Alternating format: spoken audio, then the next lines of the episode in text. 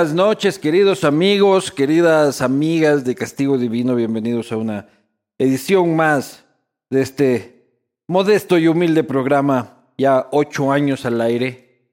Eh, muchas gracias a todos por su apoyo. Quiero agradecer también a Claro. Con Claro, conéctate en cualquier lugar por cinco dólares. Tienes 2 gigas más gigas gratis para tus apps favoritas. Además, incluye suscripción gratis a Claro Video. Actívalo ahora ingresando a la tienda en línea. También, rapidito de Oriental, la piedra angular de la alimentación de Anderson Boscan. Este es sabor a pollo con vegetales, envase super queco amigable. También agradecer a Uribe Schwarzkopf con su proyecto Aurora que está listo para la entrega en la Ruta Viva. Cerveza Latitud Cero, un emblema de la cervecería artesanal y por supuesto ron, digo ron, digo, ahí, aquí está. Este vino Cono Sur, vino chileno de altísima categoría. Para mí es un enorme placer, un eh, este honor también eh, contar con la visita el día de hoy, de que ya se me cayó el teleprompter. Este, la visita el día de hoy de uno de los referentes más importantes de, de varios aspectos, del sector financiero, del sector deportivo, del sector social, este, uno de los de las vacas sagradas de Tunguragua, el doctor Luis Chango. Gracias, un gusto. doc, pucha, Gracias el- por la invitación, El un honor y gusto. el placer es mío. Gracias. ¿Cómo le va? Todo, todo excelente. Gracias por la invitación. Más bien, como siempre, a su entera disposición con las inquietudes que ustedes tengan. ¿Y por qué no chupa, doctor Chango? Eso de vez en cuando, ¿no? Porque no, no es de que no es un pecado chuparla, sino No. exagerarlo es, es un pecado para mí personalmente. Nunca se ha metido una borrachera salvaje. Sí, hasta no acordar, hasta no acordar de más bien cómo llegué a la casa, más bien Claro. dentro de la casa estar pitando y diciendo abre la puerta del zaguán, pero a qué horas ya estuviste con todo el zaguán adentro, pero eso Hable pasó, en serio. Ah, eso ya pasó hace 25 años más Manejando y todo. Manejando todo, pero hace 25 años, pero todo se ha dejado a un lado y uno está más bien. Ahora chupa suave, dice usted. Por supuesto, suave. y- ¿Qué le gusta tomar? Porque usted de chicha ya no es, pues usted es de Johnny Azul para arriba, pues. Bueno, primero decimos, empezamos con Johnny, pero terminamos con vino, no hay problema. Ajá, como sea.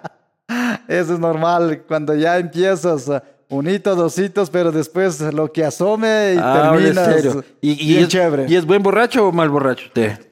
Bueno, personalmente yo creo que no emborracho mucho, sino más bien cuando estoy eh, tomado o borracho, más bien creo que soy el más tranquilo, siempre y cuando que no me molesten nadie, pero Claro. cuando me molestan o hay alteraciones de cualquier tipo, uno ahí creo que sale por ahí el tigre y te, exageras también. Sí, buen puñete usted.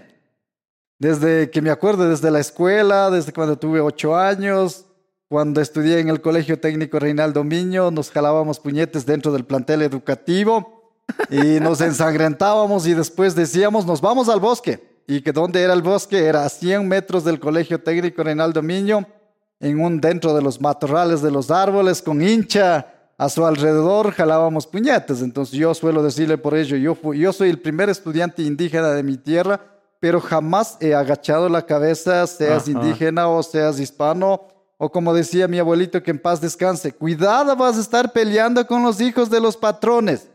Y yo les decía, abuelito, pero ¿por qué? Pues si me vienen a pegar, yo tengo que defendérmela, pues no tengo que agacharme la cabeza. Pero como anécdota yo le miraba indígenas de 20 años eh, agredidos o pegados por eh, hijos de los patrones de 12 años, 13 años, te, te masacraba y Ajá. no alzaban la cabeza y no se defendían. Pero yo, en cambio, en el fútbol, cada rato jalábamos puñetes Claro. con cualquiera. Usted no aguantaba paro, dice. Bueno, para nada, nada. Por eso yo tengo la característica que hay típicamente cuando estamos en el colegio, ¿no? A ver, tú dame primero, dame tú primero el puñete. Antes que me pregunte, yo tengo que darle dos, tres, pues. rápido. Claro, pues, como debe hay que, ser. no hay que estar esperando que, que dame tú primero, dame tú primero. Hay que ponerlo de ministro de seguridad, pues al doctor Chango, para que con un par de huevos ahí ponga, po- ponga orden. Doctor, pero su infancia.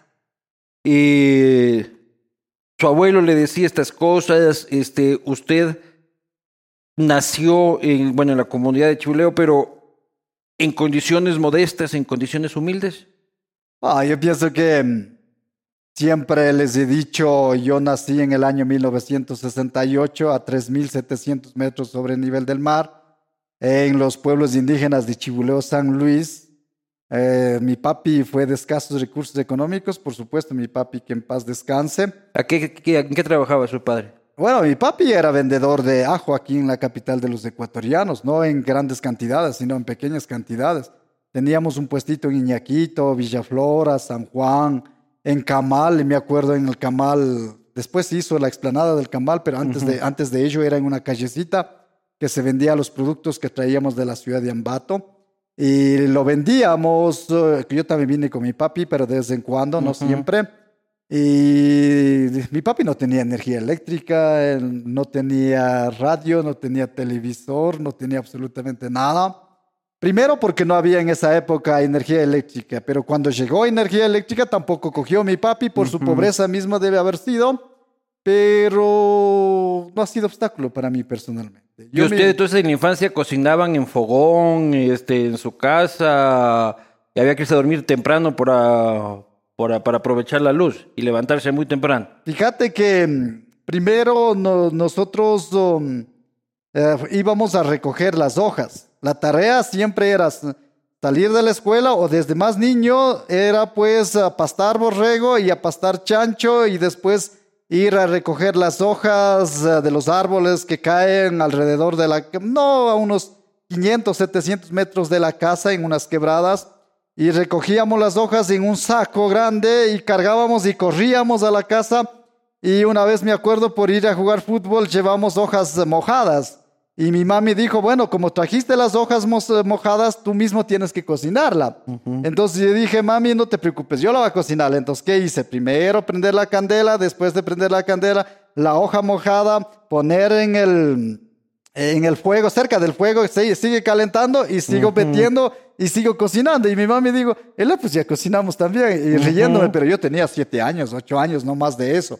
Pero ese era como un castigo decirle, ¿por qué fuiste? Pero nosotros por jugar fútbol, corre, llena el saco, deja y corre al fútbol. Pero en la noche, mami, vuelta a ver, la hoja que está mojada, ahora sí, tú mismo tienes que cocinarla. Pero aprendimos algunas, aprendí en esa época, ¿no? Para mí sería estrategias.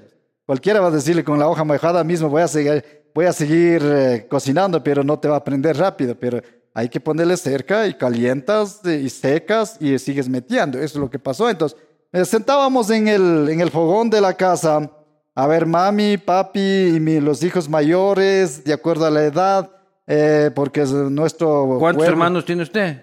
mi, somos de 15, 15 hermanos. 15, hijo. Mi papi dijo 15 hermanos, mi mami también 15 hermanos de los cuales somos siete vivos. De los siete vivos, yo soy. Pero su papá, un tigre, pues, ¿no? ¿Usted, ¿Usted le heredó eso? Bueno, bueno, mi papi, yo creo que para eso en esas épocas, creo que, bueno, primero no hubo televisor, ¿no es cierto? Como mi papi no tenía televisor. Ahí no había ponchito, pero del otro, el no había energía eléctrica. El de caucho. Por supuesto, como no había ni televisor ni energía eléctrica, a las siete de la noche empiezas a dormir y hasta las cinco y media de la mañana, yo creo que tantas cosas debe haber pasado. Pues. Y en eso seguía incrementando el número de los hijos. Claro, Así de fácil, ¿no? ¿Y usted cuántos hijos tiene? Ah, yo tengo tres hijos. Um, y tengo uh, Silvia Verónica, que tiene 35 años, Karina Maribel, que tiene 29 años, y Luis Karina es la que también es dirigente deportivo. Ella es vicepresidenta de Mushuruna Sporting Club, también fue vicepresidenta de la Asociación de Fútbol Profesional de Tungurahua, además estuvo de candidata para la vicepresidencia de la Federación Ecuatoriana de Fútbol. Entonces, estamos en el, involucrados en el mundo deportivo también. Pero usted, luego en su adolescencia, ¿qué soñaba ser el doctor Changuito en ese tiempo? Wow, yo, yo primero, yo siempre les he dicho, a los ocho años me fui a trabajar de jornalero y miraba a, los, a mis patrones que tenían unos que otros ya tenían carro, tenían propiedades, tenían bonita casa de dos y tres pisos. Y yo decía, ¿y por qué yo cuando sea grande tengo que tener mi casa, tengo que tener mi carro, tengo que tener mi negocio?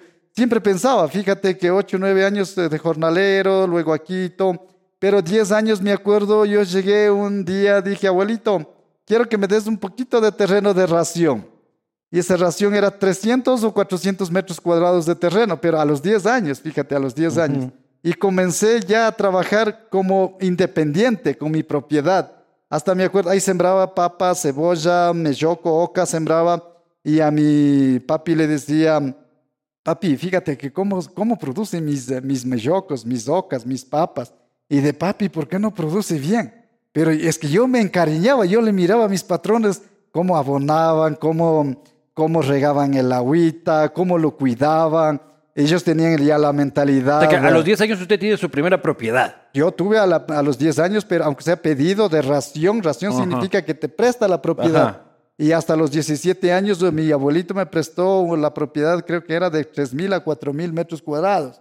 Fíjate que yo casé a los 17 años, yo ya me casé a los 17 años.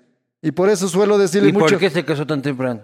¿Metió la pata? Bueno, no, no. En los pueblos indígenas, si pasas de, 30, de 20 años en esa época. Ya era, te quedaste en la percha. Ya. Exacto, ya te vas a quedar en la percha. Ahora a los 30 ya te vas a quedar en la percha, dicen, ¿no? Pero ya yo ahora me casi casé, Yo me casé a los 35, pero se pasaba chévere en la percha. se, vacila, se, vacila, se vacila en la percha. Ah, pero entonces era normal en su tiempo casarse a los 17 años. Claro, pues fíjate que a los 17, 15 años ya se casaba. 20 eh, años, si no casabas, eres absolutamente mal visto. Pero yo suelo decirle de que no, no ha sido algún impedimento. Fíjate, cuando casas a los 17 años en los pueblos indígenas, llegas a tener hijos, ya no estudias, ya no preparas, hasta ahí te quedaste. ¿Y se casó virgen, doctor Chango? Bueno, eso sí, no sé, ni me acuerdo ya. hasta ahora creo que ya no me acuerdo. Posiblemente que sí, porque digo, ¿sabes por qué te digo? Porque yo era mal visto de la comunidad. ¿Por qué? Porque yo fui el primer estudiante indígena de mi tierra. y eso se veía mal. Absolutamente, estoy hablando hace 40 años o 42 años, era absolutamente mal visto porque me decía, agarrado el cuaderno para arriba, para abajo, correteando como que algo va a ser. Ese vago de Alfonso Chango. Entonces, ¿quién era bien visto en esa época en los pueblos indígenas? Era aquellas personas que tenían manada de borrego, manada de ganados o manada de caballos y que tenían grandes extensiones de terreno. ¿Y por qué decide estudiar usted? Bueno, primero porque yo vine acá a la ciudad de Quito a recorrer vendiendo ajo con mi papi y yo eh, entrometía o me metía en las conversaciones de mi papi y con los eh, hispanos mayores o adultos y esos hispanos decía, fíjate, vean, tu hijo es muy inteligente, ¿ves que es pilas? Cuidado no le hagas estudiar, cuidado no le hagas estudiar. Entonces, eso creo que entró a la cabeza de mi papi y mi papi dijo, eh, tengo que hacerte estudiar. Y me acuerdo que el Colegio Nacional Pilawin promocionaba para que vaya a estudiar en Pilawin, que está en los pueblos indígenas. Y mi papi manifestó, no, yo no te mando a Pilawin, por lo menos tienes que bajar eh, hacia abajo, no hacia las comunidades, sino hacia abajo. Ambato. Ambato, pero yo no, logró en esa época el cupo en, el, en un colegio en la ciudad de Ambato, pero me puso en el Colegio Técnico Reinaldo niño de la parroquia Santa Rosa, porque lo quiso mi papi también, yo también lo quise. Yo siempre me metí en la cabeza que tengo que estudiar. ¿Y cuando usted entra, era el único estudiante indígena ahí? Bueno, ya había de otras comunidades, unos cuatro o cinco personas éramos estudiantes indígenas. Pero yo le miraba a todos ellos, todos ellos eran callados, dejados y no, e, no eran pues muy carismáticos o conversones con los demás hispanos. En cambio, yo a todo dar era el mejor atleta en el Colegio Técnico Reinaldo Miño. ¿Sus panas del colegio eran mestizos entonces? El 99% eran mestizos, todos, y de diferentes tipos de condición social, pero, pero yo me llevaba absolutamente con todos. A ver, yo les decía, vamos a jugar indoor, vamos. Vamos a jugar vóley, vamos. Vamos a practicar el boxeo, boxeo. En esas épocas era novedad, pues, andar con eh, con guantes de boxeo y, entrenar entre nosotros, aprender la bronca. Entonces, yo era muy, muy, sabía mucho, mucho interactuar con los jóvenes. Entonces, pero racismo no había ahí en su colegio. ¿Usted no fue víctima de racismo? Racismo había de todo tipo. Así venía de los profesores, así también venía de los compañeros de, plantel educativo. No es de que no había. A mí me quitaba el sombrero y ratos me hacía un partidito de fútbol con mi sombrero en esa época. Con mi sombrero. Pero eso es una falta de respeto. Lo enorme. hacían en esa época, lo hacían porque lo hacían. Entonces, pero. ¿Y usted cómo solucionaba el tema? A, Puñete limpio. bronca, a puñete libre, dentro Claro. del plantel mismo, a puñete libre. Yo tuve, yo tuve, como decirle, al apoyo y el respaldo del profesor, profesor Marco Vázquez, que fue profesor de educación física, porque yo era el mejor atleta, el más querido del profesor, porque era el mejor atleta que no me. Los tres, cuatro años que estuve en el Reinaldo Miño, no me hubo quien me gane en velocidad. Entonces era súper En veloz. atletismo, en velocidad. En velocidad de 100 metros planos, 200 metros planos, y yo acompañaba a jugar eh, indoor o vóley a los profesores. Fíjate que me acuerdo, la primera chuma me pegué a los 18 años y con los profesores en un colegio técnico Guayaquil. Así Sí, como Con estamos los profesores se pegó su primera chuma. Exacto, con los profesores, porque yo fui acompañándole a- para completar el número para jugar el indoor. Me la llevan, después de jugarla comienzan una cervecita, una cervecita. Escuchaba la conversa, uno que hablaba quichua, un profesor de colegio Huasipamba que hablaba quichua, y tomábamos unita que otra y no sé a qué horas me chumé y habían ido a dejar en la parada de buses a la parroquia Pilahuín. Y el señor don Rodrigo Montes de Oca, me acuerdo, me dijo, señor Changos, ya llegaste a la casa, señor Chango, ya llegaste. Y él me hizo bajar y entré a la casa de mi padre político. Y ahí la primera vez que me chumé a los 18 años. Padre Polito y su suegro. Así es. Ah, es que ya estaba casado, pues creo ya de un Claro, año. a los 17 me casé, a Claro, los 18. a- a- en el matrimonio yo no me, yo no me quedé chumé. Yo No. le vi que estaban tomando mi, mi papi, mi, mi padre político, Pero la si hay- familia. y uno tiene que chumarse en cumplir- el matrimonio de uno, si uno gasta la plata, puta, para que se chumen otros. No, fíjate. Fíjate que en esas épocas yo sabía, primero no me gustaba el trago y para nada, mi papi tampoco le gustaba, mi papi tampoco quiso que tomemos, entonces mi Ajá. mami peor, entonces No- éramos no era muy- algo, algo habitual en su familia. No, para nada, éramos muy respetuosos al respecto, le miraba que chumaban los demás, pero yo no, el, el día del matrimonio, todo lo demás yo no chumé, pero la primera vez que yo chumé fue a los 18 años con los maestros del plantel educativo del Colegio Técnico Reinaldo. ¿Y desde cuándo usted dice, yo voy a romper este círculo, yo voy a salir de la pobreza? Bueno, yo pienso que desde los, desde los ocho años mismo, porque fíjate que yo ahí me iba a trabajar donde don Augusto Chico. Y sabía decirle, de cinco sucres que me pagues, dos sucres dame en trompos.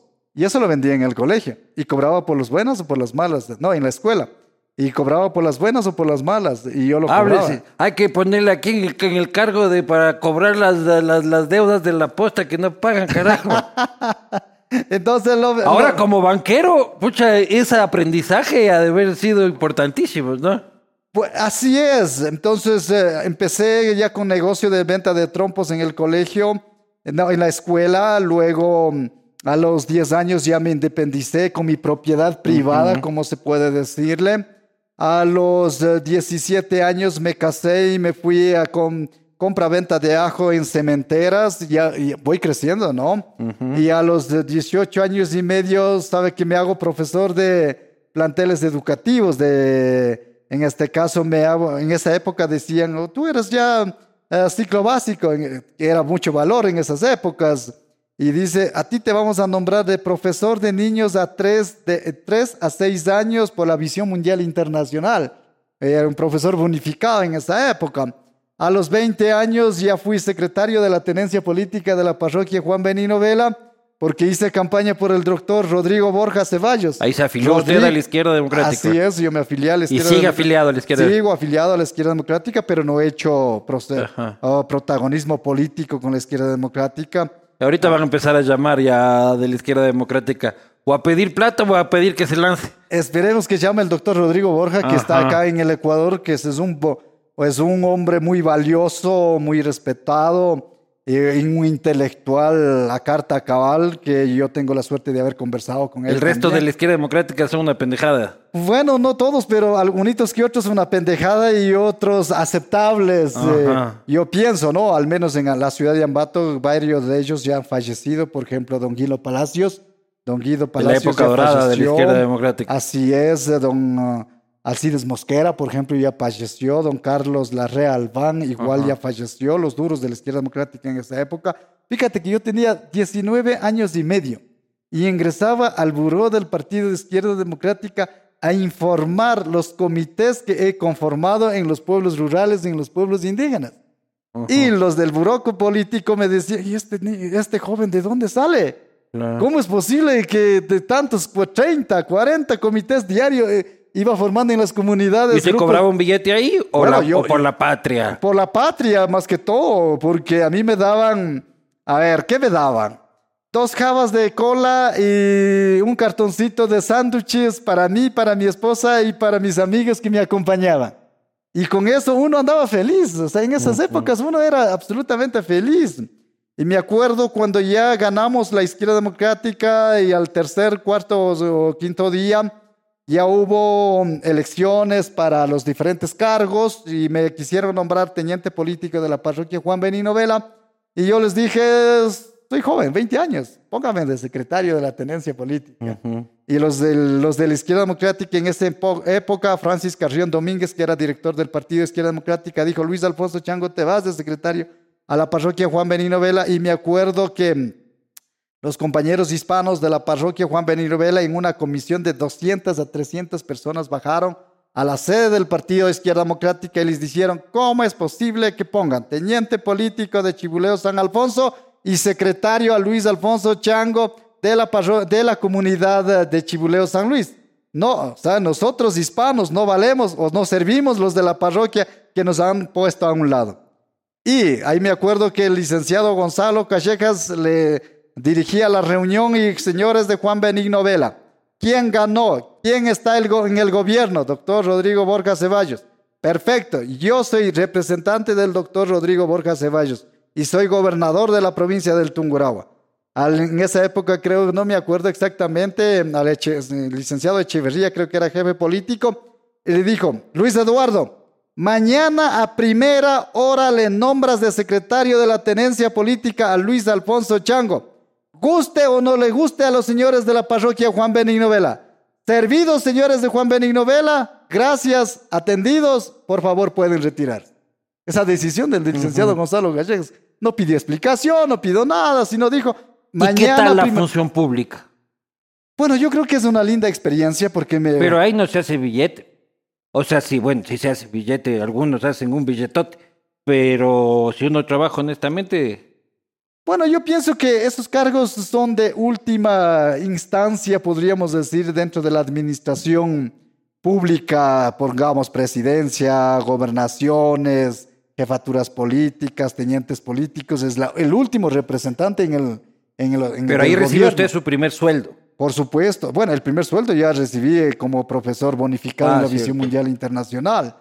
Y ahí luego más bien empecé como secretario de la tenencia política. Pero fíjate, eh, señor Vivanco, más bien, ¿qué es lo que he hecho yo?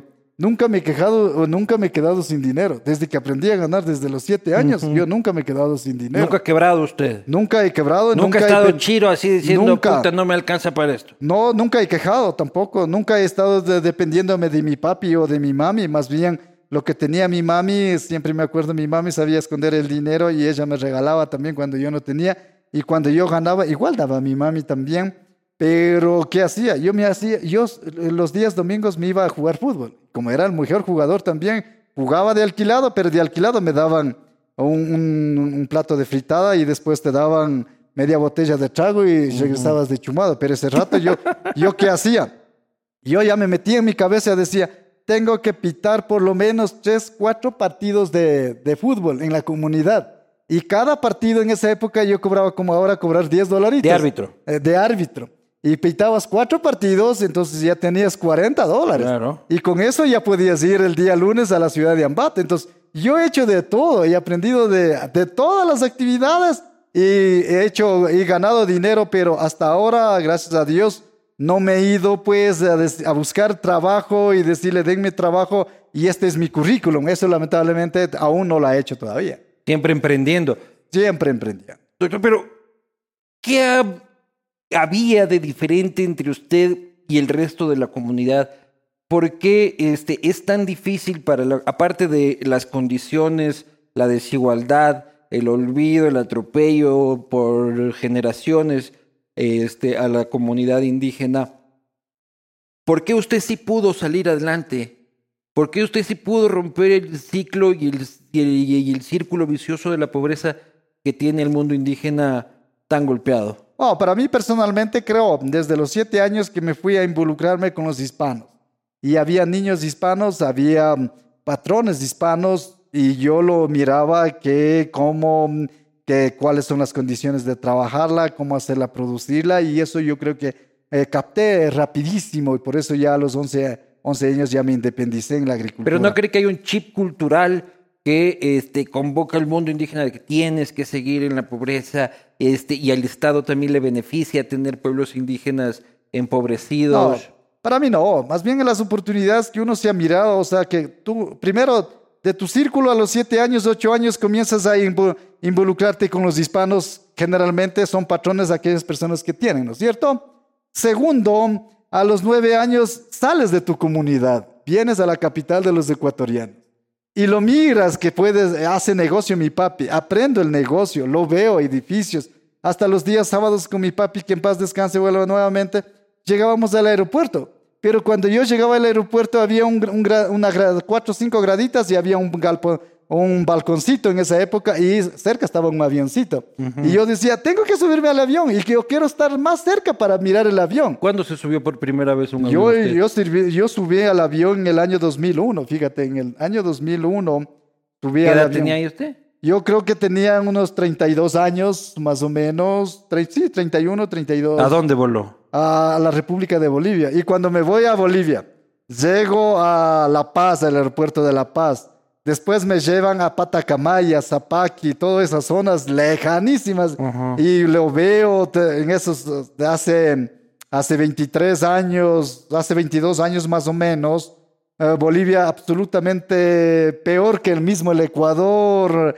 No, hay, no había vías de comunicación, las comercializaciones hacían entre ellos, se aprovechaban el que tenía el vehículo, sacar los productos y todo lo demás. Yo, le, yo regreso y digo... ¿Y qué fue a hacer usted en Bolivia? Bueno, hice pasantía porque me la llevaron una, una ONG que se llama CUSUDE del gobierno suizo, me llevó para intercambio de experiencias de servicios financieros, porque fíjate que en el año 1997 yo ya fundo Cooperativa de Crédito Mushuruna Limitada. Entonces me llevaron a hacer la pasantía y lo miré y lo vi. Y ese era el sueño. Por eso yo suelo decir, lindo esas épocas, ¿no?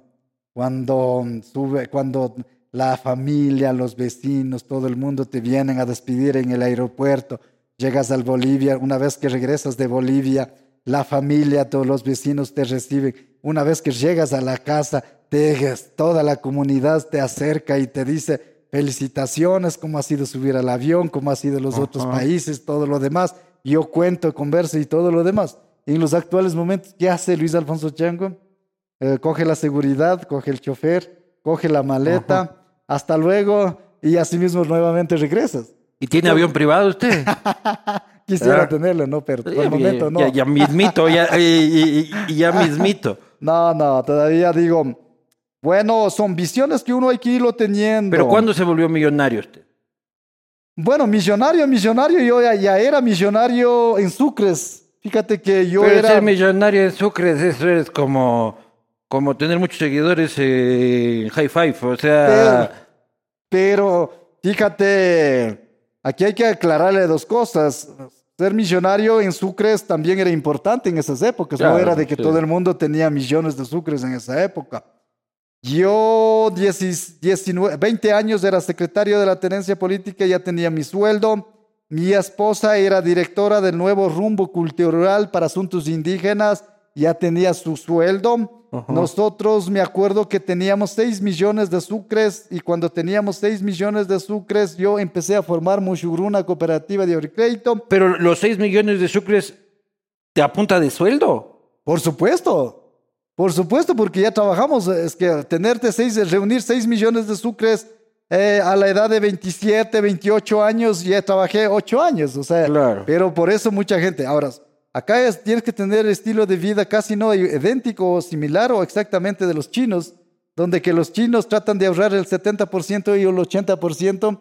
Ellos eh, se ayudan mutuamente. Y usted ahorraba el 70, el Por 80%. supuesto, uno, uno se aprendía a ahorrar a lo máximo. Por eso yo suelo decirle muchas de las veces hay que dejar los malos hábitos.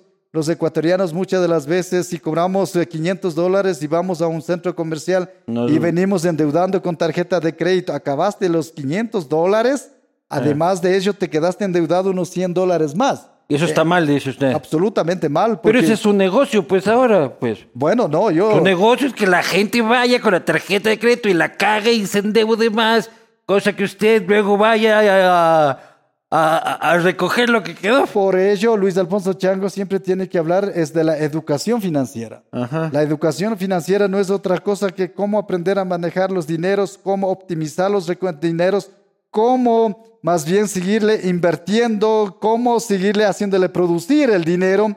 Y mucha gente muchas de las veces piensan que dice, yo tengo mi sueldo, pero siempre vivo endeudado. Perfecto, quedas endeudado, pero que tienes que comenzar a ahorrar invertir, producir y con los años que pasa vas a llegar a tener dinero.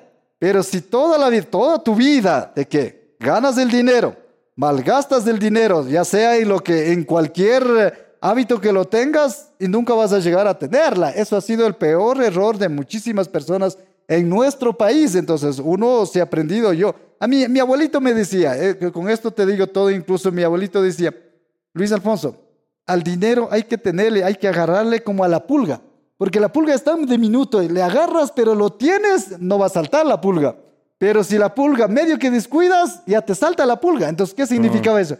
El dinero, lo poco que ganas o lo bastante que ganes, pero tienes que tratar de agarrarle y tenerle el dinero y invertirle ese dinero que te produzca ese dinero. Ese es el éxito para llegar a, llegar a tenerla. Y yo me hice millonario en Sucres a los 28 años yo era millonario en Sucres y cuando fundé Mushugruna creo que eh, eh, gasté alrededor o invertí por formar Mushugruna cooperativa de crédito 3 millones de Sucres eh, porque hasta mm, al director nacional de cooperativas en esa época creo que le daba 50 mil Sucres para que me aprueben el acuerdo ministerial. todo era corrupción, sigue siendo, creo que hasta ahora, en los actuales momentos, la corrupción, yo creo que no en, en grandes cosas no ha logrado el cambio. Pero ¿Y ahora cuántos millones de dólares tiene usted? Bueno, muchas personas saben decirle también, muchísima gente le dice, bueno, Luis Alfonso Chango es millonario, maneja más de 500 millones de dólares. ¿Cuánto es su billete? Uno, es el de la cooperativa. Exacto. Ese es, ese es, el dinero de los ahorristas de la cooperativa. Ya luego me cuenta eso, pero su billete, si es que yo abro aquí la aplicación suya este, ¿Cuánto dinero vamos a encontrar en las cuentas de...? En las, cuentas de Luis Alfonso Chango lo vas a encontrar aproximadamente 10 mil o 20 mil dólares. Eso es lo que vas a encontrar en la cuenta de... ¿Y en el offshore? Eh, eh, peor, en el offshore son los, los dineros mal, mal habidos pueden tener en las. A ver, aquí muchas de las personas creemos que los multimillonarios acá en nuestro país, todos los dineros tienen las cuentas bancarias o tienen en las cuentas offshore o, tienen también en la casa, etcétera, lo pueden pensar. Todos los microempresarios, empresarios, tenemos invertido en propiedades. Ejemplo mío, está invertido en todo lo que es en el complejo Mushugruna, que tengo alrededor de 40, 50 hectáreas. Entonces... Me siento profundamente chiro, miserable, algo carpeta yo al lado de Bueno, pero el problema suyo es tener, el tenerle el vino. El, licor es el problema. Ya parece mi mujer, usted. Tu, cerveza. El problema es tantas cosas, ¿no? entonces, los malos hábitos. Entonces, ¿qué te aconsejaría? A partir de ahorita, desde mañana mismo, empieces a cambiar esos malos hábitos y los transformes en buenos hábitos. ¿Para qué quiero plata yo si voy a dejar de disfrutarla? Yo quiero plata para chupar, para comer, para bailar, para viajar. No, pues los malos hábitos son los mejores. Por eso yo les digo, yo les, de todo corazón les felicito y hay muchísimos ecuatorianos que tienen mismo criterio suyo, pero yo les aconsejo, aconsejo les digo, empezar a tener criterio de, criterio de los judíos y criterio de los chinos y criterio de los que han llegado a tener. Trabajar como burro, ahorrar, invertir y disfrutar. Eh, y también tienes que, tenemos que aprender a conocer las etapas de la vida de un ser humano. De 1 a 30 años, ¿qué puedes hacer? Estudiar, preparar, capacitar. Y si tienes un trabajo a los 22, 23 años, considérale como una beca y sigue estudiando. Desde los 30 años hasta los 60 años, ahorra, invierte, pon negocios, emprende, genera dinero, ten el dinero en tus inversiones, en tus cuentas bancarias, donde sea, ahora y lo tengas. pero de 60 años hasta 70, 80 o 90 años, vive de lo que has trabajado de 30 hasta 60 años, hasta 60 años. Pero ya a lo los contrario- 60 ya ni se me ha de parar, doctor Chango. Pues ya para qué voy a querer la plata yo ahí. Pero usted cuando tenga 70 años, posiblemente, bueno, sus hijos, como has dado educación, preparación, y todos los hijos te querrán, te apoyarán, te respaldarán. Ah, sí, sí, posiblemente. Y si no es posible, solo falta que a usted, señor eh, Vivanco, diga, "Eh, a mí, bueno, después de mi muerte, que coja y que le dé de comer a los perros, o que vote al cementerio, o que vote a la quebrada. Es típico, muchas de las veces son pensamientos de algunos ¿Y ecuatorianos. usted qué también. quiere que hagan con su cuerpo? Bueno, yo quiero que me ponga en una tumba y esa tumba tiene que ser hermoso y esa tumba tiene que estar con unas grabaciones y con fotografías de Luis Alfonso Chango y esa tumba tiene que ser turístico incluso. Fíjate, hasta después de mi muerte. Quiere seguir sí, generando quiere que- plata. Quiere seguir haciendo negocios. O sea, yo creo que esa mentalidad es lo que... ¿Y lo dónde quiere que esté esa tumba? Pues, Yo pienso que en, en el complejo Mushugruna, porque el complejo Mushugruna es para rescatar, mantener, desarrollar y fomentar la identidad cultural de los pueblos indígenas. Además de ello, es construirlo como uno de los centros de negocios, con museo y todo lo demás, y con entretenimientos, innovación y tecnología.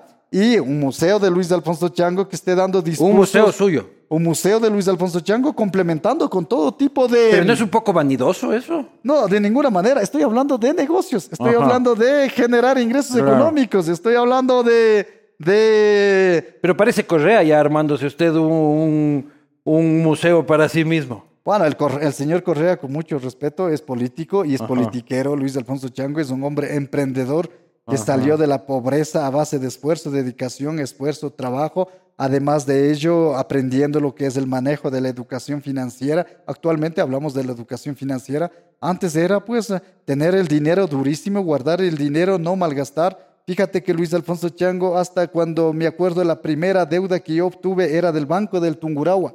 El Banco del Tungurahua era don Secundino Salazar, que era chulquero o prestamista del dinero de la parroquia Juan Benino Vela. La primera casa lo hizo con el chulquero. Y don Secundino Salazar llegaba a mi oficina y decía, Luis Alfonso, a ver, ya tienes que pagarme la deuda. Tenga, don Secundino, muchísimas gracias. Y me acuerdo todos los de todos mis eh, ropitas que yo sabía tener en un cartoncito, hacía arreglar, remendar nuevamente y hasta terminar de pagar y tener solamente dos ropitas nuevas. Y con esas dos ropitas nuevas yo tranquilamente vivía y con tal que era aseado, limpio y para de contar. Así hice mi primera casita. ¿Y por qué, y por qué no perdió usted la, eh, la, la identidad indígena? O sea, porque va haciendo plata bien, podía usted, este, ya no, ya no voy a usar el poncho, me voy a poner mi chaqueta Armani, eh, le veo que tiene unos Ferragamo, eso sí, este, anda en su BM X6, este, pero no ha perdido la identidad. ¿Por qué? Bueno, ¿Gracias a qué? Eh, primero, gracias. A ver, aquí tienes que saberle para proyectar, eh, para proyectar hacia lo futuro, cómo quieres mirarte, de dónde, cómo quieres mirarte. Ferragamo son, ¿no? Por supuesto. Ferragamo, pantalón. ¿Qué reloj eh, tiene, doctor Chan? ¿Qué reloj tiene? Reloj nada. ¿No? para que no me la saquen por acá. Claro, no, digo yo aquí casi o nomás. Longines, longines, porque no. Ah, pero sí tiene gustos caros usted. Bueno, fíjate que tienes que darte gustitos, pero no necesariamente todos los días. Si no puedes tenerte un parcito, puedes tener dos parcitos, pero no puedes tener una vanidad de ir a los centros comerciales cada 15 días o cada mes. Algún amigo, yo les decía, algún amigo digo, fíjate que yo también tomo whisky. Pero el otro, el otro amigo decía, pero él, él toma todas las semanas el whisky, pues. Oh. Tú tomas eh, a los dos años, creo que tomas un whisky, eh, pero a los dos años. Y el otro pobre que toma cada semana el whisky y por eso no tiene nada. Ya, pero le toca tomar whisky barato. Exacto, pero el Luis Alfonso Chango, en cambio, si es que toma whisky, toma a los dos años.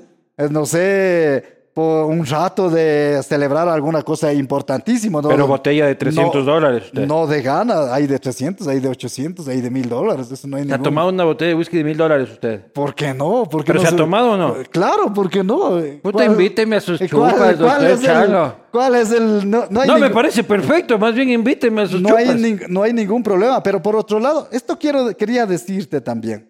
Ya hablamos un poquito de la etapa de la vida y por qué tenemos que ahorrar, por qué tenemos que tener dinero para no sufrir cuando tengas 70, 80 años que no estés diciendo el gobierno tiene que darme asistencia, que mis hijos tienen que darme asistencia, sino yo mismo tengo mis cosas porque aprendí a ahorrar, invertir y producir y tener mis ahorros para cuando tenga 70, 80 años que voy a necesitar para mis enfermedades, problemas de salud, etcétera, etcétera, que voy a tener en esa época. Pero a aquellas personas que le han dicho que yo me disfruto con eso, llevo en mi vida, eso llevo a la tumba, que puedo cambiarla yo, pero yo lo único que puedo decir, compartir mis experiencias de mi vida. Y por otro lado, yo les digo, para hacer las proyecciones no hay otra cosa imposible, difícil de decirle. Aprender un poco de la historia, muchísima de la historia, situación actual, cómo te encuentras en estos momentos y cómo quieres mirarte cada 10 años y cada 20 años y cada 50 años.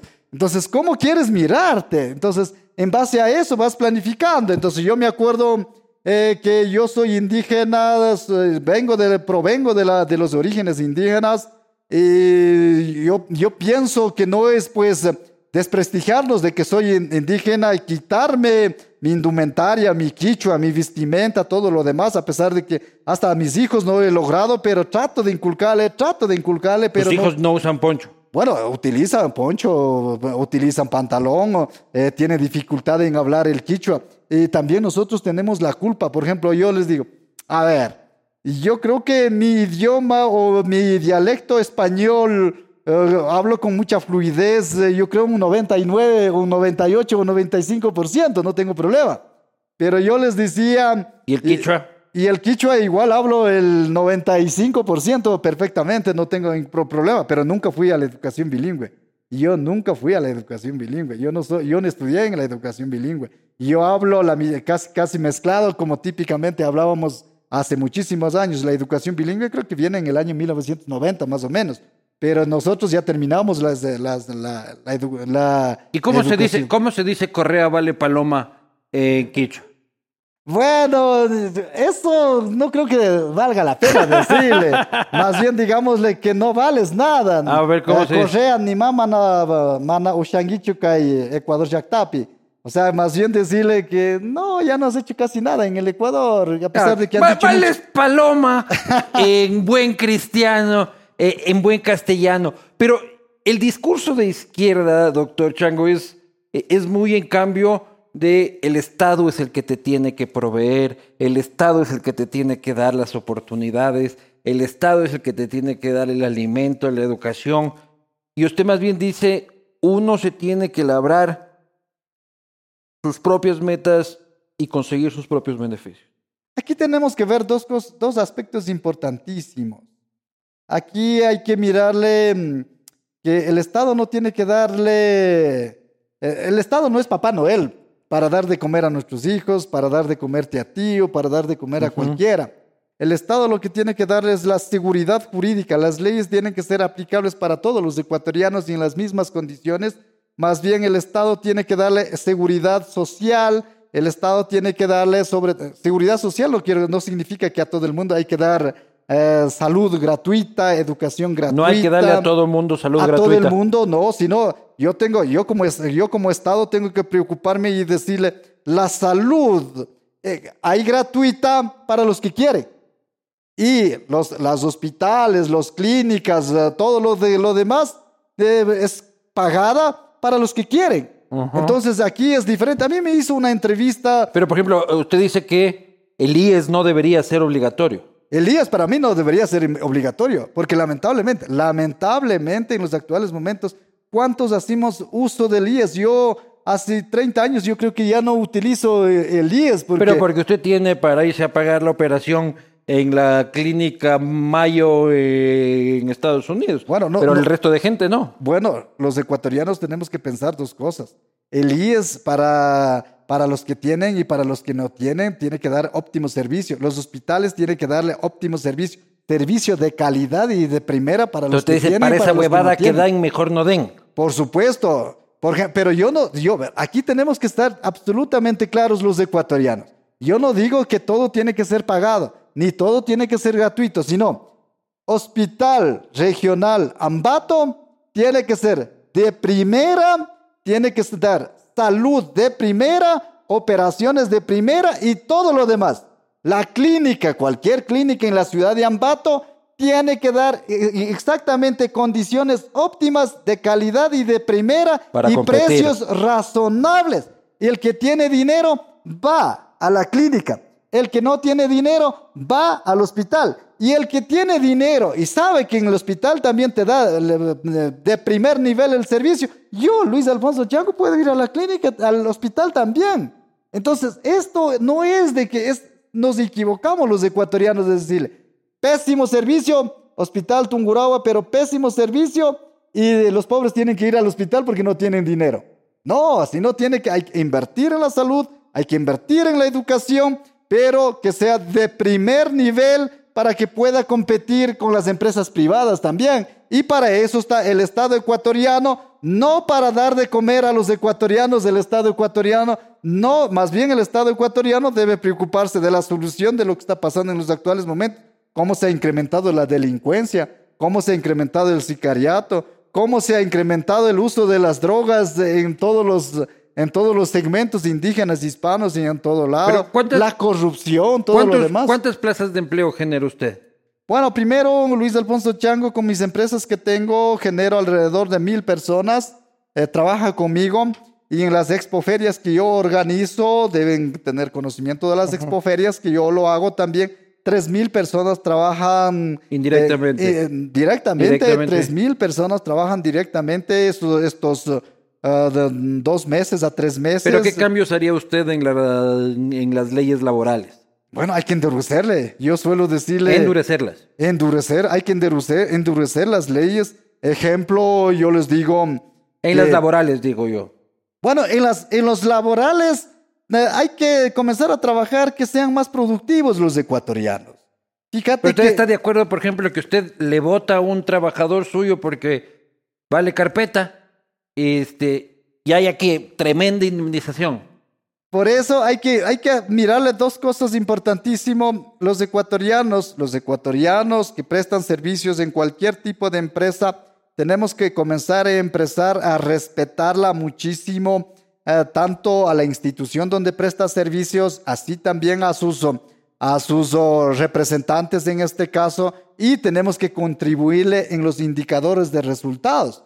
Porque los ecuatorianos, no todos, la gran mayoría de los ecuatorianos pedimos que reduzca las horas laborables y que te incremente el precio, el sueldo de tus, oh, de tus salarios. Pero yo pienso que más bien eh, no necesariamente hay que flexibilizarle, sino hay que premiarle a aquellas personas que te dan indicadores de resultado, crecimiento, rentabilidad y tienen derecho de ganar mucho más dinero que personas que son improductivas, solo le encanta, le gusta pasar ocho horas laborales sentados y, como se dice vulgarmente, calentando los puestos. Como asambleísta, dice Posible- usted. sí. Posiblemente como asambleístas, porque hay asambleístas que no creo que han presentado un solo proyecto No, de pues. ley. Ah, Ni- están ah, ahí, muchísimos. Están ahí en Eh, las repartideras nomás. están eh, más bien con sus intereses políticos, pero yo pienso que los ecuatorianos tenemos que tener mentalidades como, como lo tienes cuando, cuando pones en tu mente, me voy a los Estados Unidos.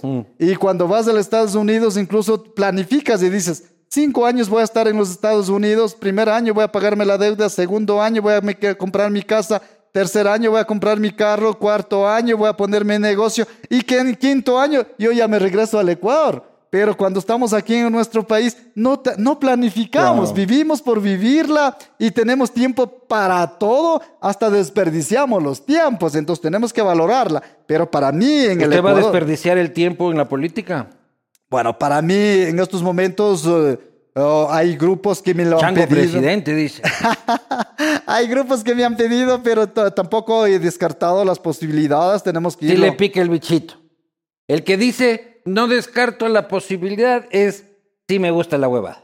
Bueno, por el momento a mí personalmente no me gusta. A mí personalmente decirle aquí, ahorita Luis Alfonso Chango está preocupado de ser candidato a la presidencia de la República. Yo tengo dicho Ya hasta... tenemos un banquero, vea, y mire Yo- cómo nos está yendo. puta. Bueno, el banquero, el banquero es otra cosa y cooperativista es otra Ah, cosa. Luis Alfonso Chango, Luis. Alfonso Chango es eh, cooperativista, emprendedor, microempresario y salido adelante. Eh, me he estudiado también, nadie me Pero ha ¿qué, regalado. qué opina de su colega banquero? bueno, es lamentable, toda la familia nosotros votamos por el banquero, creo que nos equivocamos. Eh, yo, lo, yo lo he visto que el control, eh, sobre todo internacional o el incremento de la Reserva Monetaria Internacional, pues, como imagen a nivel internacional, aceptable, adecuado, pero en las políticas de compensaciones sociales en nuestro país, pésimo manejo, seguridad um, social, pésimo manejo, y en eso nos ha quedado viviendo muchísimo el señor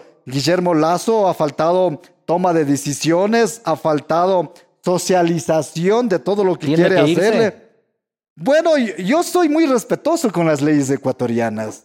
Y cuando hablamos, eh, cuando hablamos, si, si encuentras corrupción tipificada, comprobada, y, y, que ya no hay otro mérito más de defensa, tiene que irse. Por supuesto que tiene que irse. ¿Y sabes a dónde tiene que irse? Tendría que irse a la cárcel.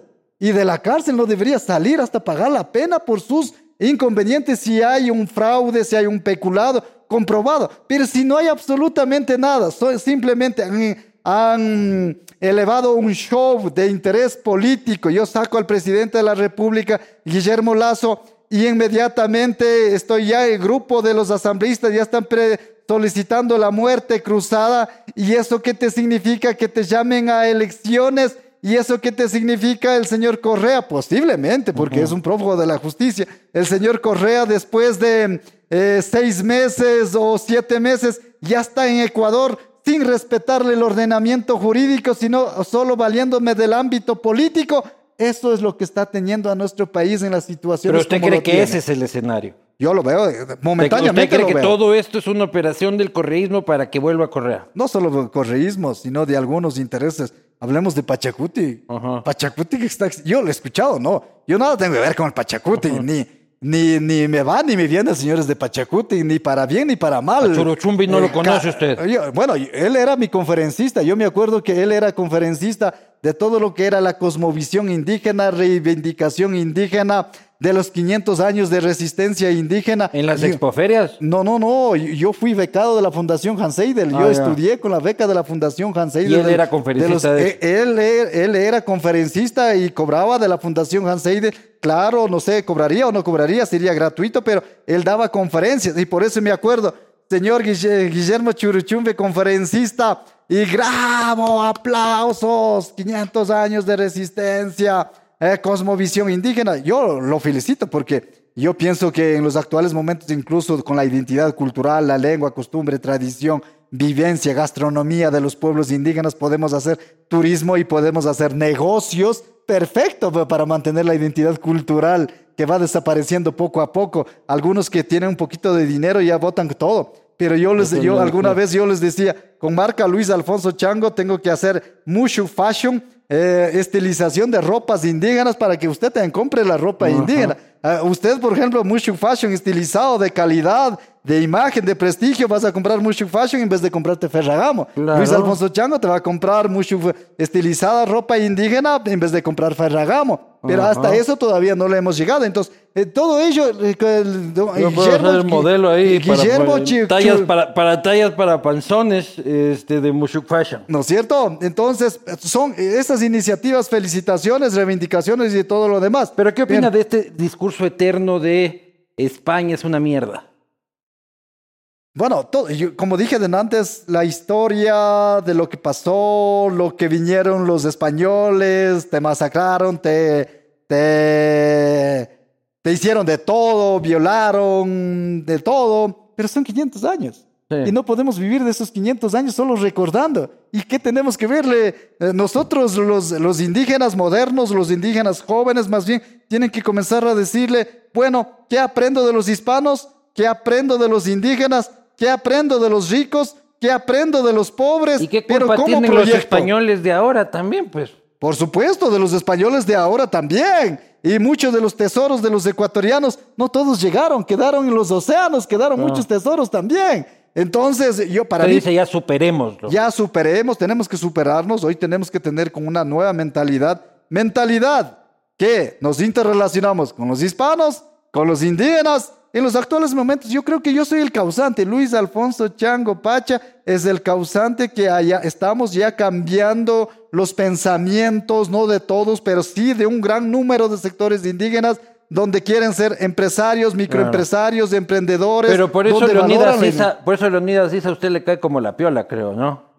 Bueno, no hemos conversado con Leonidas. Yo lo miré a Leonidas más bien en la expoferia Muchugruna. Lo miré a penitas, a penitas, por ahí lo miré a Leonidas. Y tampoco tengo nada en contra de, frente a Leonidas y eh, espero que él tampoco tenga en contra mía. Eh, bueno, yo ya he escuchado el discurso de él, eh, la envidia hacia mí, pero yo no lo tengo ni envidia de absolutamente nada. ¿Le, tiene envidia, este, Leonidas, dice usted? Bueno, debe tenerle, por eso mencionaba en un discurso que escuché, claro, como él gana 30 mil dólares mensuales. Y yo les digo, gano mucho más mensuales, no solamente 30 mil dólares mensuales. Por eso yo les suelo decirle a a mis compañeros indígenas, ojalá en los próximos años no sea solo Luis Alfonso Chango. Con negocios lo puedes ganar miles de dólares también. Y ser futbolista puedes ganar miles de dólares. Llegar a la selección ecuatoriana del fútbol ecuatoriano puedes ganar miles de dólares. Puedes hacer contratos de millones de dólares. Le, tiene pica Leonidas.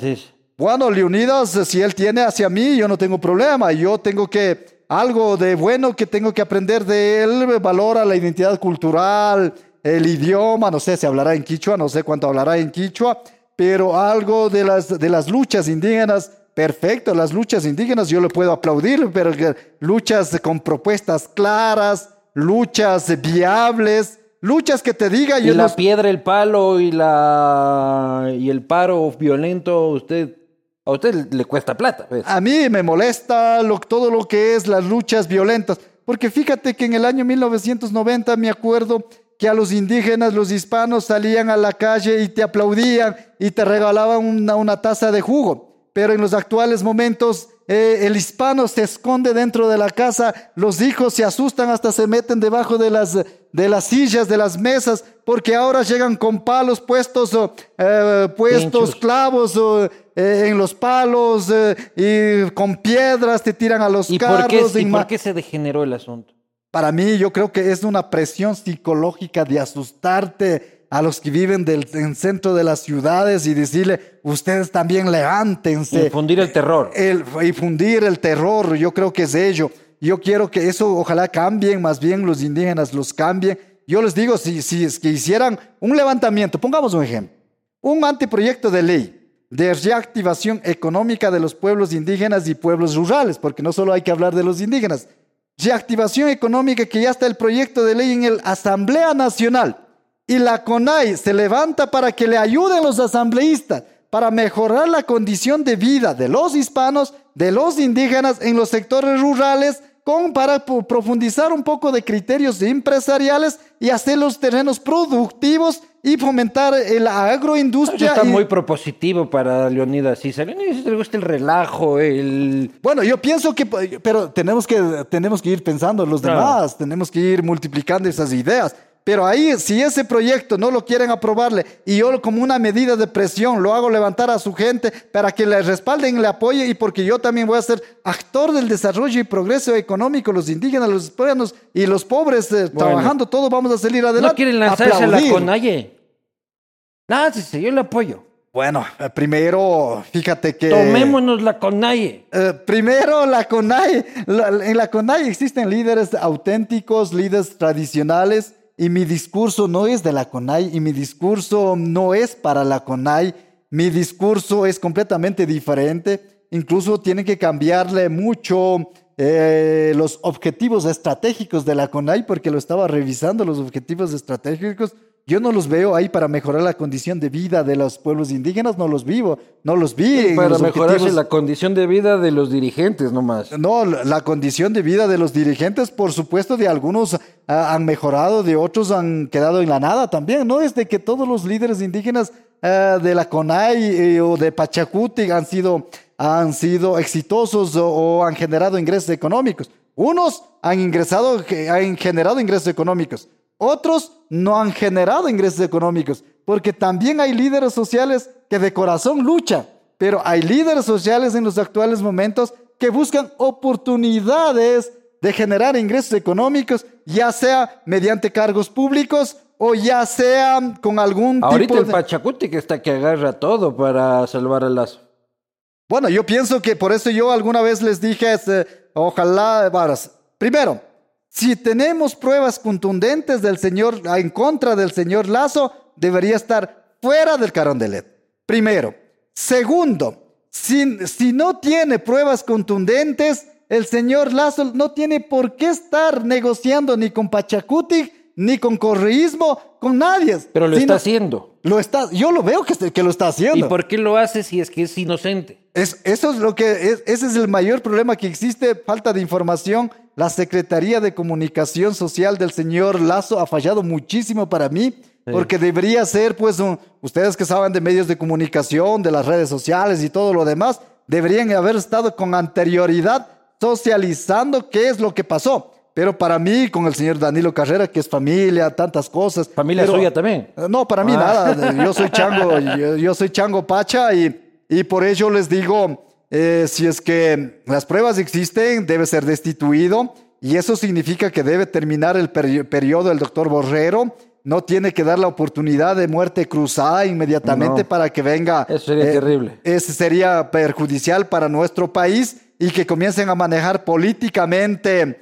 eh, tanto la Asamblea, absolutamente, hasta las leyes de la República comiencen a manejarla políticamente. Eso sería una mala imagen para todos los ecuatorianos. Y uno de sus, no enemigos, sino rivales, este, por decirlo, ya es alcalde de Guayaquil. Tucha. Y usted abriendo, abriendo agencia en Guayaquil ahorita, vea, ya no hay cómo pelear si le va a ir a clausurar la agencia. El, el señor ha comprado un edificio en el centro de Guayaquil. Por cierto, cuando vaya a abrir en Manta, ahí me manda a mí de gerente. ¿Ya? Con gusto. Escucha, yo Manta adoro, entonces esta ciudad es maravillosa, entonces ahí te me manda ahí, yo le trabajo, gratis le trabajo, este, en la agencia de Mucho Cruton en Manta. Bueno, sí.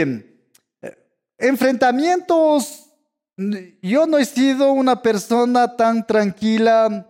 Fíjate que yo tengo unos, 70, unos 58 de estatura.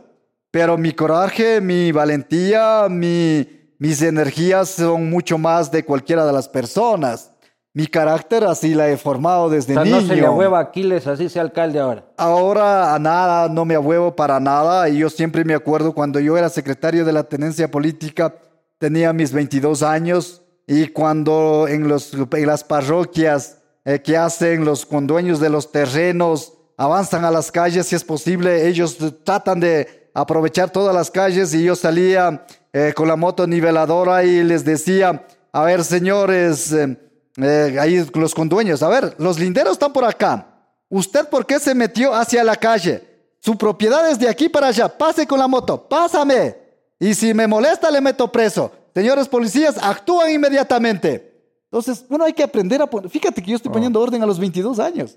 Y yo, yo- si yo era el presidente del equipo de Mushuruna Sporting Club a los de 8 años, 9 años, ya jugábamos, yo era el capitán, o era capitán, o era presidente, pero no, no necesariamente democráticamente, sino me autoelegía yo mismo Ya, también. pues entonces no se le hueva a usted al. Absolutamente, absolutamente nada. Eh, yo lo miro que en la ciudad de Guayaquil eh, eh, nosotros tenemos oficinas de Mushuruna y yo les he dicho, a, a ver, los vacunadores, identificame a los vacunadores, que podemos hacerlo.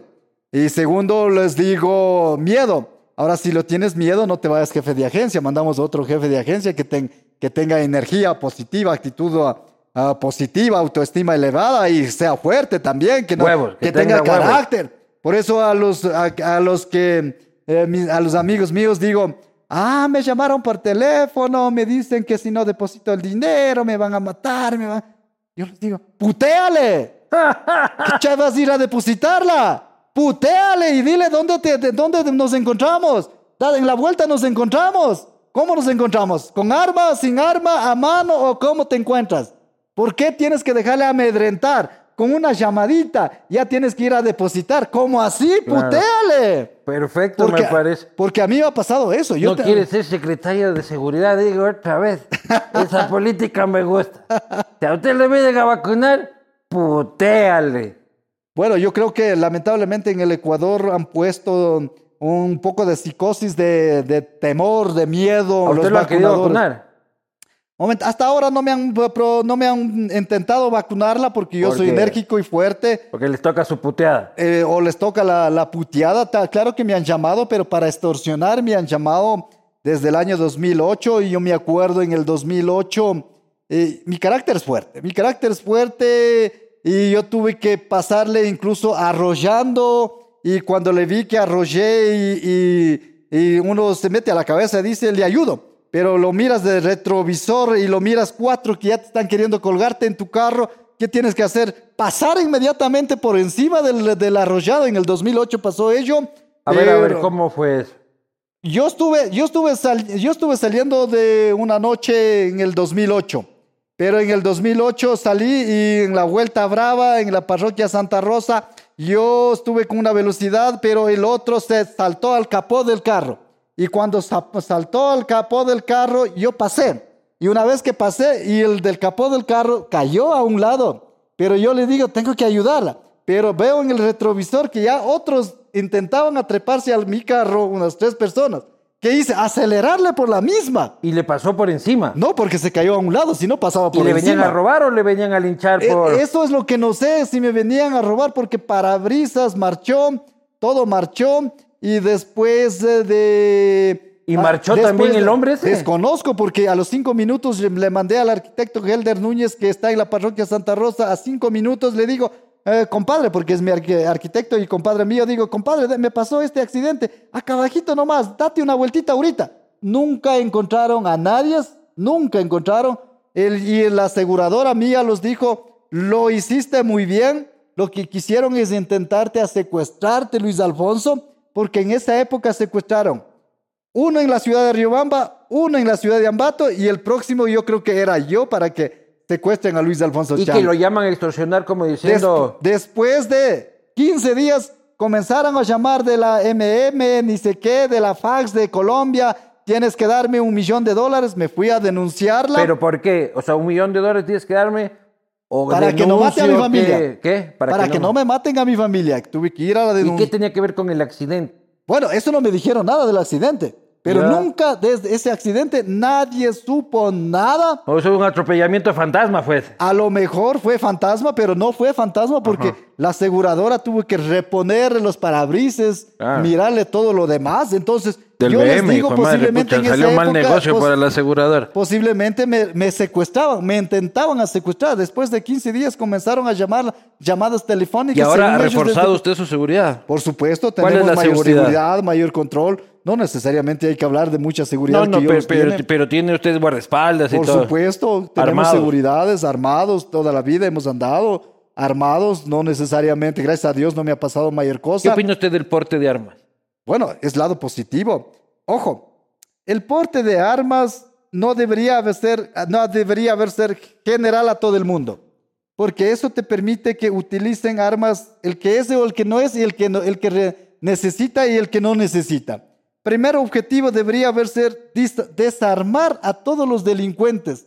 ¿Y cómo podrían haber hecho, logrado ello? Es con elemento policial, a más de Fuerzas Armadas y hacer rondas en todo el país donde hay mayor problemas y desarmar a los delincuentes y permitirle poco a poco a los que deseen utilizar las armas y con los permisos correspondientes. ¿Usted No- quisiera andar armado usted? bueno, personalmente yo no he utilizado arma hasta el momento y no, no ando armado.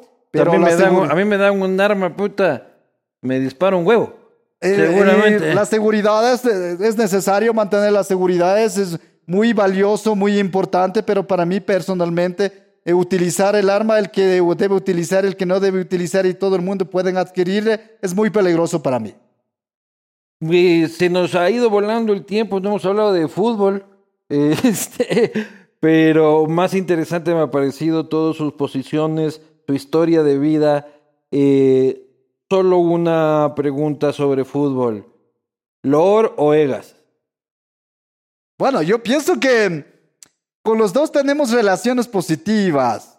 Fíjate, el señor Loor de una u otra manera ha logrado acercar hacia Mushugruna. Él ha ido A- a a, escuchar. comer cuy y le ha puesto hasta el poncho. Ha escuchado lo que las sugerencias nuestras y escuché que hay comentarios de que hay un superávit de, de ingresos económicos en la Liga Pro, que va a compartir. Y si va por un camino, hay que felicitar y hay que aplaudirle. Y ¿Usted está contento con la administración del oro? Bueno, en estos momentos eh, me parece que es positivo y no lo puedo eh, criticarla, que estamos un poco más cerca y me han informado algunas cosas positivas. Pero antes era mayor, más bien más, más distanciamiento de que, ¿por qué le hace entrevista al chango si él no es dirigente? Y yo les decía, ¿por qué me llama si no soy dirigente? Pero yo creo que el, el, el abogado Lor, de una u otra manera, si es que tiene esa visión de mejorar la situación económica, de fútbol ecuatoriano, yo debo aplaudirle, pero si no lo hace, igual tengo que criticarla. Del señor Egas, yo lo veo pésima administración en la Federación Ecuatoriana de Fútbol, deudas por todo lado, los recursos que proviene, que debe cancelarle de los premios ganados ya del año 2022, no ha sido cancelado aún todavía de Copa Ecuador. Nosotros ya lo ganamos, ya terminó el campeonato de Copa Ecuador, pero hasta ahora no hemos recibido los premios en los campeonatos barriales, esa, noche que ganas el campeonato te entrega el premio económico, te entrega el trofeo, hasta en las comunidades te entrega un ganado, te entrega un borrego, pero esa noche terminó y liquidó todo. Pero lamentablemente en la Federación Ecuatoriana de Fútbol no lo ha pasado y escuchado tiene deudas para ex, ex director técnico, incluso para los jugadores y muchos inconvenientes de la Federación Ecuatoriana de Fútbol. Yo no tengo ningún inconveniente con el señor um, Francisco Egas, que les vaya súper bien, que mejore y que haga las cosas correctamente. Yo no tengo por qué criticarle al señor Egas si es que hace cosas positivas. ¿Y a usted no le gustaría ese carguito? Bueno, primero he escuchado que pagan 20 mil dólares y les digo, si uno con los emprendimientos y los negocios, organizando las expoferias, dando servicios de primera, puedes ganar mucho más de ello. ¿Para qué pasar el tiempo y la, Sueldo de mierda, dice usted, en la federación, 20,000 dólares. en la Federación Ecuatoriana de Fútbol o en la Liga Pro? No. Cuando se trate algún día Huevada de, sueldo, dice imparcialidad, 20 lucas mensual. en, en imparcialidad y seguir adelante. Fíjate que los negocios que te, cuando Dios te quiere dar con los negocios, con los emprendimientos, con la vida y cuando lo haces cosas positivas, Dios siempre te va a dar premiarle, siempre te va a dar. Y de eso hay que estar agradecido con Dios, con la vida, con la familia, con todo lo que te da. Ah, Vestimenta sigo utilizando y, y quichua sigo hablando. Mi familia, sigo viviendo junto a mi familia. Los dos eh, nos casamos jovencitos y tenemos eh, 37 años de casados. eh, ¿Cómo y- hace para aguantar tanto tiempo de matrimonio? Bueno, verdad? yo pienso que mi esposa es la que aguanta. Ajá. Yo por mí más bien eh, lo, lo quiero, lo adoro, vivo junto a mis hijos, junto a mi esposa. Entonces, es un buen marido, dice usted. bueno, Hombre eso te- fiel. eh, eso, eso solo mi esposa dirá, no, los seres humanos equivo- eh, nos equivocamos también. ¿Será no es- mocero también usted? Bueno, eso no podemos decirle que somos moceros o, y eso eh, en, en la parte interna de cada uno es la Sugar que daddy queda. ya es usted, verá. Vamos a ir a las preguntas que envió la gente, doctor Chango, gracias a Motorex. Primera pregunta, Chemita. ¿Cierto que antes de ser dirigente del Mushu Gruna era hincha de Barcelona? No, no, para nada. Yo era hincha del Macará e incluso a mi hijo a los tres años lo hice vestir de uniforme del Macará y yo jugué siempre con un uh, uniforme de Macará. Yo me fui a probar en la prejuvenil de Macará y me trajo el profesor Chivo Vázquez, Marco Vázquez. Ahí entrené dos noches en el Colegio Técnico Bolívar, entonces siempre Macaré. Siguiente pregunta. Que compre el Barcelona y sane las deudas, dice. Ah, primero yo tengo Mushuruna Sporting Club que tiene dos proyectos. Proyecto deportivo, queremos llegar a ser campeones del fútbol ecuatoriano, vender jugadores, llenar el estadio, tener nuestros propios oh, escenarios deportivos, tener todo Tener lo que es en en el, el ámbito estadio. deportivo. Y segundo, el impacto social. Mushuruna Sporting Club tiene impacto social donde queremos sacar narradores, locutores, periodistas, futbolistas. Tenemos que reactivar la economía de los sectores rurales, sectores campesinos, a través de fútbol profesional, porque eso mueve millones, millones Oiga, de dólares. doctor, ¿por qué chuchas no quiere poner las luces en el estadio? A ver, primero, fíjate que Eso ya es terquedad la suya. Más bien tenemos que decir al señor alcalde de Cantón Ambato, ¿por qué chucha no me autorizaste para continuar con el proyecto del Estadio Mushuruna en Echaleche? Y a la vez también tenemos que preguntar, ¿por qué chucha los concejales indígenas no me apoyaron tanto? He pasado luchando.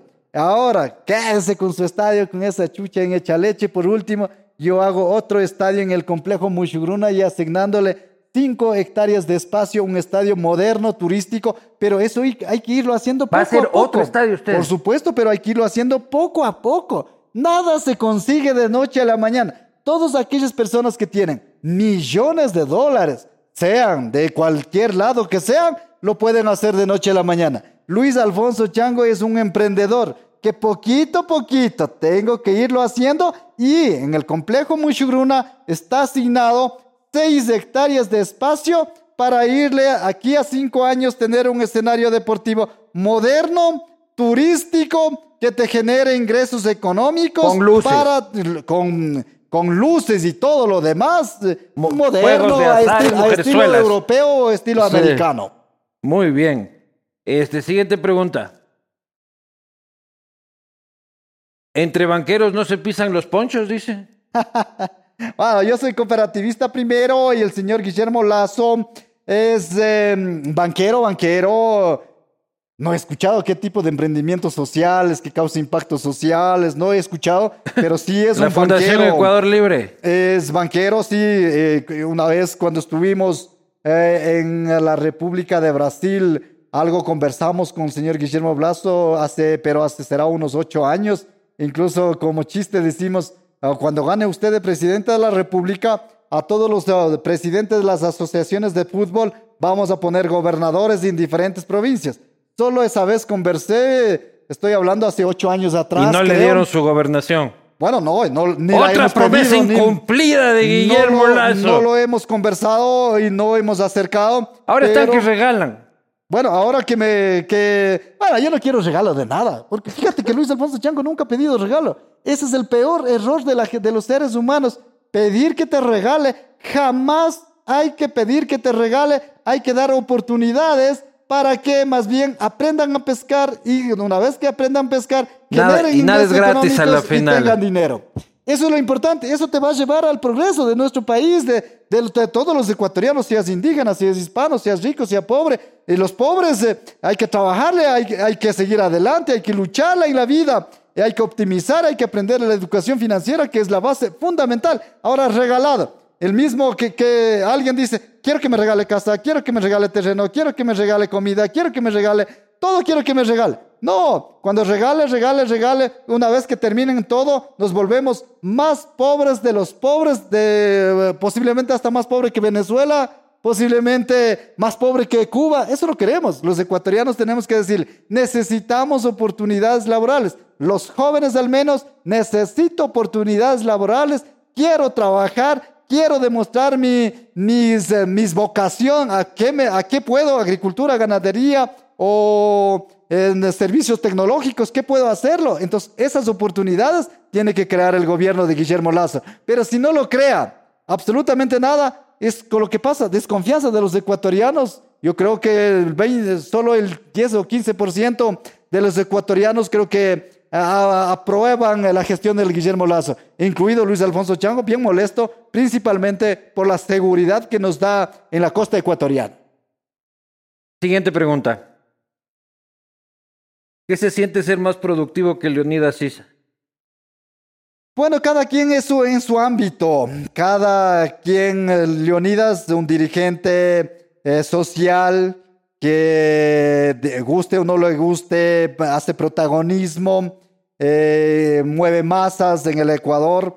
Lo único que está equivocado es mover masas que 15, 20 días y paralizar la economía de nuestro país, presionarle y obligarle a los que quieran trabajar. Leonidas, lo único que tienes que hacerles Deja que trabajen los que quieran trabajar. Y los que quieran estar en la calle, que lo sigan haciendo lo que, a, a- a usted lo que le guste.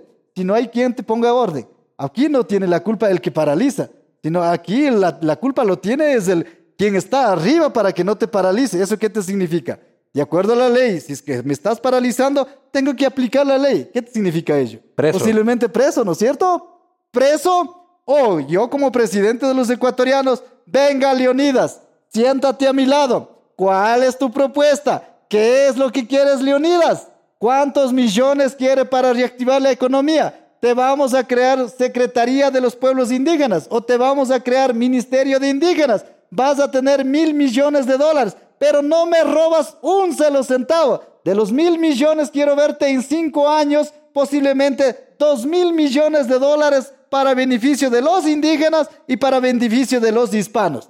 Eso hay que sentar, pero el Guillermo, el Guillermo Pero ahí le toca, ahí le toca pues. trabajar también a Leonidas. No creo que eso es mucho Pero eh, hay que el, de su agrado. El, el señor oh, eh, Guillermo Lazo debería haber sentado, pues no decirle, yo estoy con COVID, yo no voy a reunirme contigo. Eso tampoco. Yo de presidente de la República le diría, ven Leonidas, aquí te sientas, me presentas el proyecto y tienes 27 pachacutes y con 27 pachacutes en la asamblea vamos a aprobarte el proyecto. Quiero un cambio profundo del Ecuador, indígenas, hispanos y todos. No, esconderme. Ese es el peor error del presidente de la O República. sea, usted dice que Lazo se le ahuevó a, a Leonidas. Más miedo que creo que tiene desde lejos, creo que tiene miedo Ajá. al señor Guillermo. Señor Lazo tiene miedo al Guillermo. Yo, yo, de, yo de presidente les invito y les digo, a ti también te voy a dar crédito, pero comienza a trabajar tú también. Claro. La Última lógica. pregunta. ¿Cuál es el mejor dirigente deportivo del país? Bueno, para mí personalmente, con sus eh, aciertos, equivocaciones, equivocaciones pequeñísimas de Michel, pongamos ejemplo. Cuando quitas eh, los cazatalentos, llamados los cazatalentos, van a cazar en los equipos de fútbol profesional mismo. O sea, en las formativas del equipo de fútbol profesional. Eso no es cazatalento, es quita talentos más bien.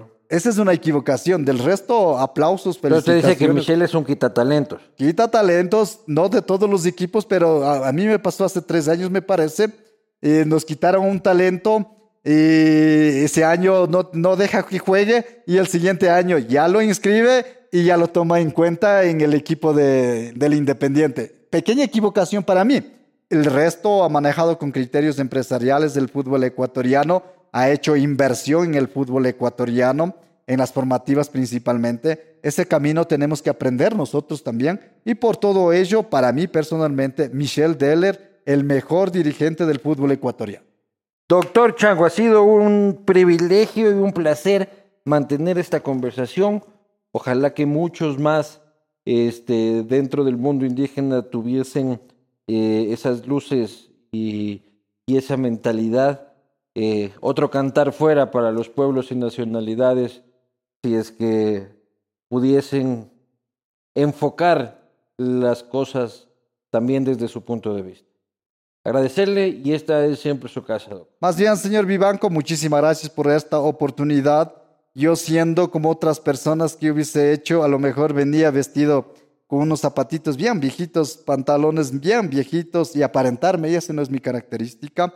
Yo siempre ando como lo ando. ¿no? Sencillo nunca, dice usted. Y sencillo, no, tampoco eh, prepotente o de orgulloso de vanidad de ninguna manera.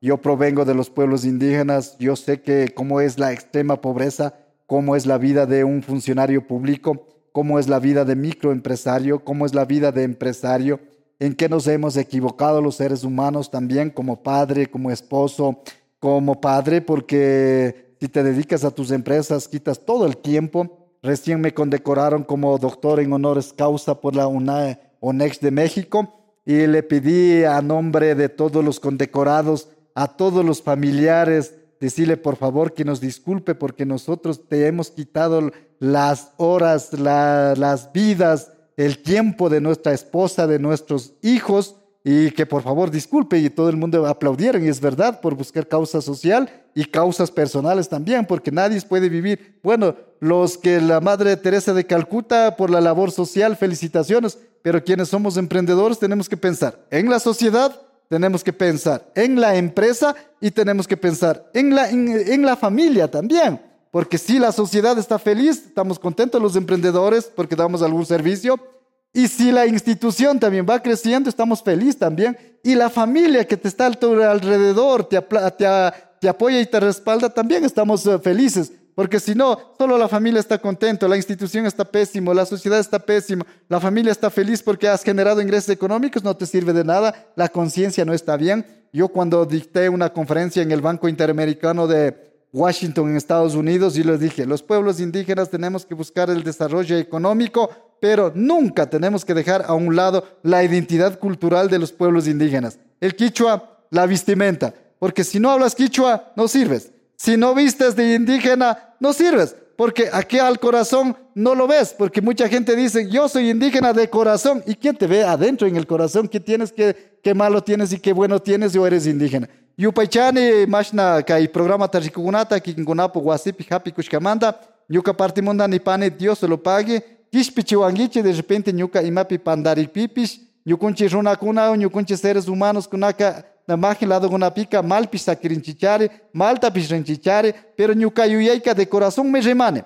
Na a favor de Runacuna, ni a favor de Michucuna, ni a favor de gobierno cuna, sino ñuka po vida, ñuka po historia, ñuka causashka, imagina wiñashka, kinguna garachka, jintinguna me rextingichi, ñukata pobreza pish causarcane, uchillo trabajarcane, punjanta pish cama hasta las 5 eh, de la mañana a veces cares sumakta shankashpa trabajashpa pish causani cama Mana canicho es magin con la ya charishpaka 7 de la noche te guasipe soñó con miku con na. Sumakta shankashpa trabajashpa ñakpumo yukshinaka panchi. Dios se lo pague, shuktira tu cama, yupa y chane machikuna. ¿Quién nomás dijo? Bueno, les dije no que... No me fue puteando ahí. No, para nada, para nada. Eh. Para, para nada, más bien, y les digo, como seres humanos posiblemente tengamos equivocaciones, aciertos, pero yo lo he comentado en este programa desde mi vida, desde que soy pequeño en la extrema pobreza, yo, lo, yo sé las necesidades, yo he aprendido en mi vida práctica todo lo que he hecho, la, muchísima gente me conoce, desde jornalero hasta donde estoy en los actuales momentos. Hay noches que amanecemos oh, más bien trabajando, hay noches que amanecemos regando el agua. Yo personalmente amanezco regando el agua, no es de que hasta las 5 de la mañana yo amanezco regando el agua junto a mis trabajadores también. No soy de las personas porque tengo poder económico, 7 de la noche estoy sirviéndome comidas de, exóticas posiblemente en la casa y ya estoy acostado en la casa. No, ahí cuando toca trabajar, yo amanezco toda la noche trabajando como siempre me caracteriza, característica. Yo me acuesto 11 de la noche, llego a la casa y y generalmente me acuesto a las 12 de la noche hasta las 5 y 5 y media de la mañana. Entonces, mil disculpas le pedí a mis compañeros si en algo me he equivocado como ser humano. Posiblemente a alguien no le guste mis, eh, mis eh, intervenciones, mis apreciaciones. Y les dije muchísimas gracias. Hasta la próxima y un gusto y un placer. Hasta la próxima, doctor. El placer. Gracias, más bien. Dale la foto. Ah, me toca Poncho. Ya, pues, grabando, sigue grabando. A ver, primerito le vamos a entregarle la, la camiseta de Mushugruna Sporting Club.